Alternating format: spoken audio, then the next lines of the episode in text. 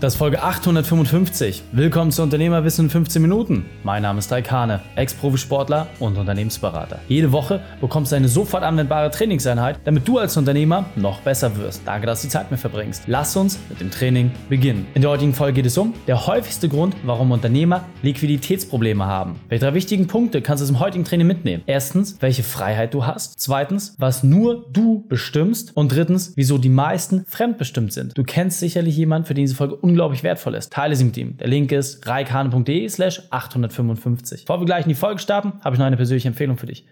Hallo und schön, dass du wieder dabei bist. Ja, Liquidität, Cash, Money, Business, dein Kassenbestand. Die Frage ist doch immer, warum ist das bei den meisten Unternehmen so schwierig? Was ich ganz interessant finde, es gibt so eine Faustformel, in der man sagt, naja, du solltest für mindestens drei bis sechs Monate solltest du Cash-Reserven haben. Wenn gar kein Auftrag mehr reinkommt, dann ist dein Unternehmen halbwegs okay aufgestellt. Hast du für mindestens zwölf Monate Cash-Reserve, dann bist du auf der absolut sicheren Seite und für alle Krisen gewappnet. Wenn ich mir das bei sehr, sehr großen Unternehmen anschaue, und das ist relativ leicht herauszufinden, ehrlicherweise, dann siehst du, die meisten sehr, sehr großen Konzerne haben gerade mal für ein bis zwei Monate Cash-Reserve. Bei den meisten kleinen und mittelständischen Unternehmen sieht es nicht viel anders aus. Das heißt, du hast permanent diesen Druck, dass du einfach für neue Liquidität sorgen musst. Und das ist ja kein angenehmes Gefühl. Genau deswegen möchte ich jetzt einfach mit dir rein und herausfinden, an welchen Stellen du schrauben kannst und wo du mit kleinen Veränderungen dafür sorgen kannst, dass du einfach mehr Geld in der Kasse hast. Also, lass uns loslegen. Der erste Punkt, der extrem wichtig ist, dass man überhaupt erstmal sensibel für das Thema ist. Ja, den allermeisten Unternehmern ist überhaupt nicht klar, dass sie ein unzureichendes Cash oder auch entsprechend Forderungsmanagement überhaupt haben. Das heißt, was du an Forderungen und Verbindlichkeiten hast, das ist gar nicht so richtig klar. Ja, das heißt halt, ja, wir schreiben Rechnungen und das geht schon irgendwie alles raus und auf der anderen Seite müssen wir natürlich auch Rechnungen bezahlen, aber hast du da wirklich einen Überblick? Also, wie sieht das ganz konkret bei dir aus? Und steuerst du deine Liquidität ausschließlich über das, was auf deinem Konto ist? Wie ist deine Vorausplanung? Wenn das alles ein Bauchgefühl ist. Schwierig. Und dann zu sagen, naja, ich habe einen Steuerberater, der kümmert sich darum. Stopp. Dein Steuerberater kümmert sich um gar nichts. Das ist nicht seine Aufgabe. Dein Steuerberater ist kein Unternehmensberater. Und auch wenn viele das auf ihr Türschild schreiben, hat es überhaupt keine Relevanz. Warum? Ein Steuerberater ist dazu da, um deine Steuern gegenüber dem Staat zu deklarieren. Und er wurde auch vom Staat bestellt. Das heißt, er ist im Grunde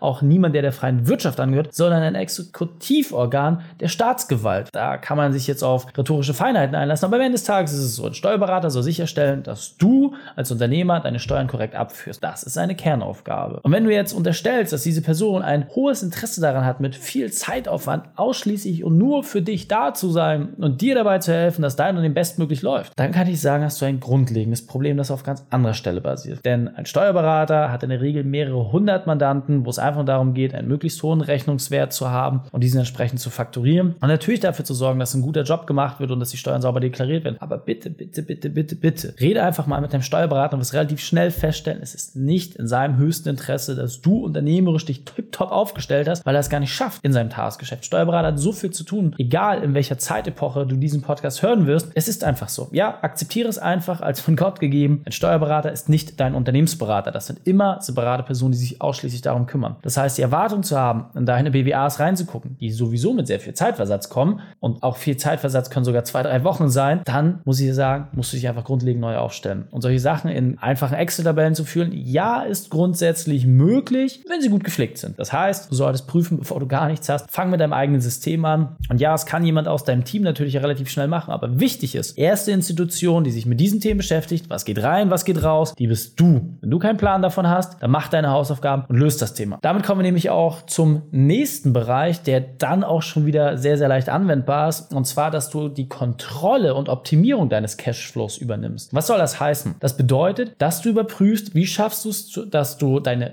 Rechnung so spät wie möglich zahlst und deinen Geldeingang so früh wie möglich hast. Ja, das hört sich immer ein bisschen komisch an, aber es gibt Zahlungsziele und die Frage ist einfach immer, was ist der Vorteil, was ist der Nachteil, wenn du in die eine oder andere Richtung gehst. Ja, in den großen Konzernen gibt es komplette Abteilungen, die nichts anderes machen, außer sich mit diesen Themen zu beschäftigen. Und du solltest dir immer die Frage stellen, warum ist das so? Warum hat es ein Konzern geschafft, riesengroß zu werden und warum bist du als kleine mittelständisches Unternehmen nicht in der Lage, einfach mal diese Grundidee runterzuziehen? Deswegen hörst du natürlich diesen Podcast, aber am Ende des Tages geht es um eine ganz einfache Sache. Je später du deine Sachen bezahlst, immer noch im Rahmen der dafür vorgegebenen Leitlinien und je früher du dein Geld bekommst, desto größer ist dein Liquiditätsvorteil. Ganz, ganz simpel. Das heißt, wenn du deine Buchhaltungskraft oder die Person, die das bei dir mit übernimmt, einfach darüber instruierst und sagst, hey, gib mir doch bitte einfach eine Tabelle, die wir einmal die Woche abgleichen, wo wir sagen, wir gucken uns an, was reingekommen ist, wir gucken uns an, was rausgeht und wie wir den Zeitraum bestmöglich optimieren können, dann hast du schon automatisch ein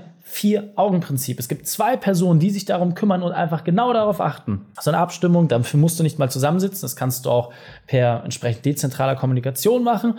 Aber es ist einfach extrem wichtig, dass du dein Auge drauf hast. Wenn du dich damit beschäftigst, wirst du relativ schnell feststellen, wie dumm bisher dein Liquiditätsmanagement war. Und das ist überhaupt nicht schlimm. Ich kenne das, wie gesagt, aus eigener Erfahrung. Man läuft da immer mal wieder Gefahr, dass man sich mit diesen Dingen ja zu lange nicht beschäftigt, aber sobald man drauf guckt, wirst du automatisch einen wahnsinnigen Sprung nach vorne haben. Deswegen ganz, ganz wichtig an dieser Stelle, achte wirklich drauf, dass du dein Liquiditäts- und Forderungsmanagement wirklich auch im Auge hast. Was uns zum nächsten Punkt bringt, und zwar die Geschwindigkeit von Zufluss und Abfluss, die kann kontrolliert werden. Ja, Zufluss und Abfluss finde ich in dem Sinne sehr, sehr schön, weil es fließt sowieso die ganze Zeit. Ja, nimm buchstäblich das Wasser, den Fluss. Und du musst jetzt nur die Frage stellen, wie kannst du vielleicht an der einen oder anderen Stelle einen kleinen Staudamm aufbauen und die Geschwindigkeit des Wassers regulieren?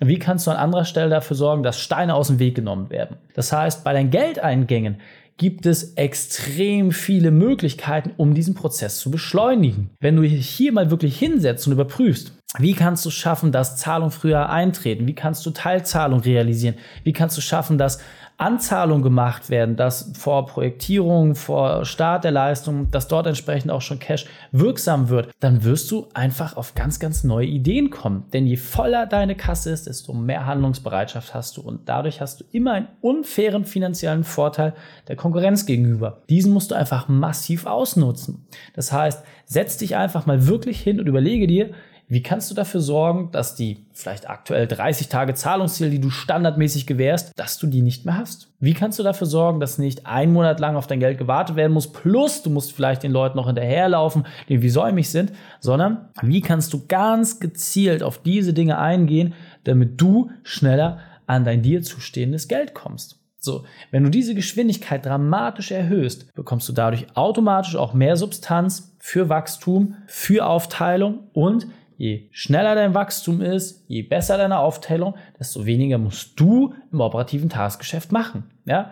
Deine Arbeitszeit ist maßgeblich daran geknüpft, wie viel Cash du auf dem Konto hast. Je mehr Cash du hast, desto weniger musst du arbeiten. Ganz, ganz simpel. So. Das heißt, wenn du deine Arbeitszeit reduzieren willst, und das ist wahrscheinlich der Hauptgrund, warum du diesen Podcast hörst, dann beschäftige dich mit diesem Thema. Natürlich können wir dich dabei unterstützen, die unsere Prozesse und Wege zeigen, wie das dramatisch schneller geht. Aber zunächst, bevor du Kunde bei uns wirst, kannst du dir ganz einfach sagen, hey, ich suche mir jetzt einfach mal Wege, wie ich da mit den ersten Schritten selbst anfangen kann. Und vielleicht ist das auch der perfekte Einstieg, dass du sagst, so jetzt habe ich schon einiges geschafft, jetzt komme ich an der Stelle nicht mehr weiter, jetzt will ich es professionell machen und spätestens dann sollten wir uns unterhalten. Der nächste Punkt ist, dass du wirklich einen klaren Prozess für dein Forderungsmanagement etablierst. Ganz einfaches Beispiel. Sehr, sehr viele Rechnungen werden einfach extrem unregelmäßig bezahlt. Frage ist einfach, wie viel Prozent macht das bei dir aus? Reden wir von 3%, 5%, 10%, 12, 13,4%, völlig egal.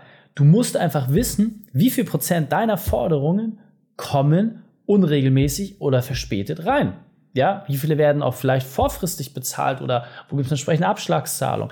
All das sorgt zum einen dafür, dass du dein Kundenklientel viel, viel besser diversifizieren kannst. Also sagen wir sind mal A, B, C Kunden, aber dass du auf der anderen Seite auch einfach siehst, hey, wo gibt es momentan Brüche in diesem Prozess, in dieser Struktur? Denn nochmal, es ist ja ein ganz, ganz einfacher Prozess, der am Ende des Tages immer gleich ist. Interessent kommt auf dich zu oder du sprichst ihn direkt an, dann wird der Kunde, dann erbringst du die Leistung, die Rechnung wird vorher gestellt, währenddessen oder danach und dann kommt eine entsprechende Nachbetreuung, that's it. Der Prozess ist immer wieder gleich. So, die Frage ist einfach nur, wie früh kommst du an dein Geld ran? Ja? Je früher du im Kundenprozess bist, je früher du dein Geld hast, desto besser für dich. Je mehr Liquidität zur Verfügung steht, desto handlungsbereiter bist du. Es liegt also allein an dir, wie du diesen Prozess skizzierst, wie du es auch zulässt und erträgst, wie er sich in deinem Unternehmen fortsetzt, damit du schneller und flexibler mit der entsprechenden Umsetzung bist. Nochmal, nur du allein hast in der Hand, wie der Prozess aktuell läuft. Das heißt, setz dich wirklich hin, fang an diesen Prozess Schritt für Schritt einmal aufzuzeichnen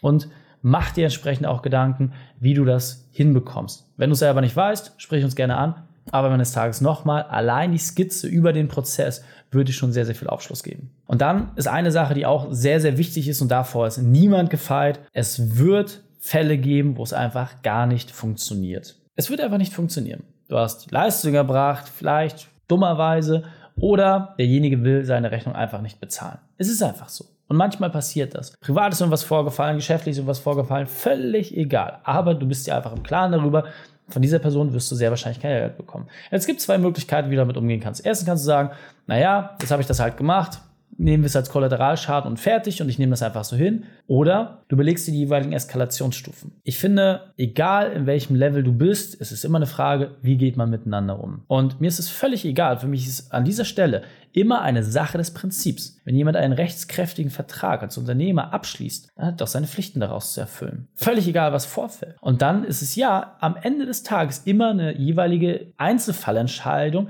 je nach Eskalationsstufe. Aber allein mal zu wissen, was die Eskalationsstufen sind, zu sagen, okay, wie wird verfahren, wenn das erste Mal nicht gezahlt wird? Was ist der nächste Schritt, der nächste, der nächste, der nächste? Und was ist aber auch das Endgame?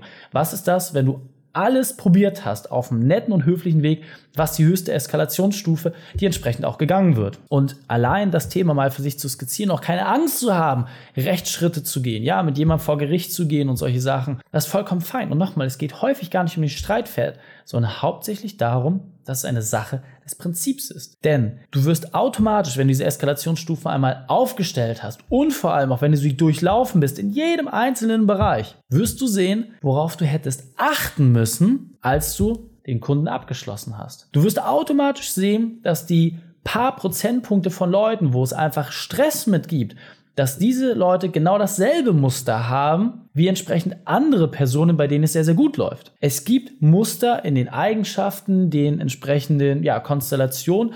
Und wenn diese Sachen besser auseinanderziehen kannst und einfach auf Indizien hörst, dann wirst du sehr, sehr viel weniger Stress in diesem ganzen Themenbereich haben. Das heißt, prüfe wirklich, was sind deine jeweiligen Eskalationsstufen, wie hart kannst du an der einen oder anderen Stelle gegen die Person vorgehen und ja, dann ziehst du auch einfach mal durch. Ja, geh den Weg bis zum Ende. Ich kann dir sagen, meistens hast du mehr Angst vor dem Prozess als die andere Person. Wenn du das einmal durchlaufen bist, dann wirst du tiefenentspannt und dann stellst du auch gar keinen Stress mehr für dich dar. Und dieser Punkt ist mir besonders wichtig, das will ich noch einmal verdeutlichen. Cash ist King. Das heißt, du musst immer dafür sorgen, dass genügend Geld auf deinem Konto ist und sobald du Handlungsfähigkeit einbüßt, weil du nicht genügend Cash-Reserve hast, hast du ein riesiges Problem. Deswegen schau mindestens einmal täglich auf deine Konten und überprüfe einfach, ob du ein gutes Gefühl hast. Wenn nicht, dann handle. Und jetzt weiter im Text. Das heißt, Geldeingänge zu haben ist etwas sehr, sehr Beruhigendes. Achtest du da auf tagtäglicher Basis drauf, wirst du deutlich entspannter werden. Und ich kann dir sagen, im Kleinen wie im Großen macht es einfach Spaß, die Dinge reinkommen zu sehen. Ob das ein paar tausend Euro sind, ein paar hunderttausend oder vielleicht sogar auch Millionenbeiträge, die du pro Monat einnimmst.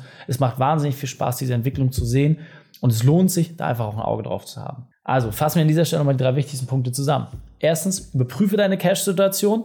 Zweitens, schaffe Systeme. Und drittens, habe ein Auge auf das Thema.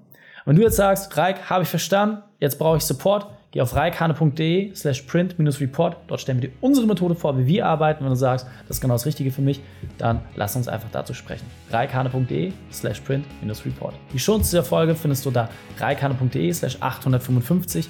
Alle Links und Inhalte habe ich dort zum Nachlesen noch einmal aufbereitet. Danke, dass du Zeit mit verbracht hast. Das Training ist jetzt vorbei. Jetzt liegt es an dir. Und damit viel Spaß bei der Umsetzung.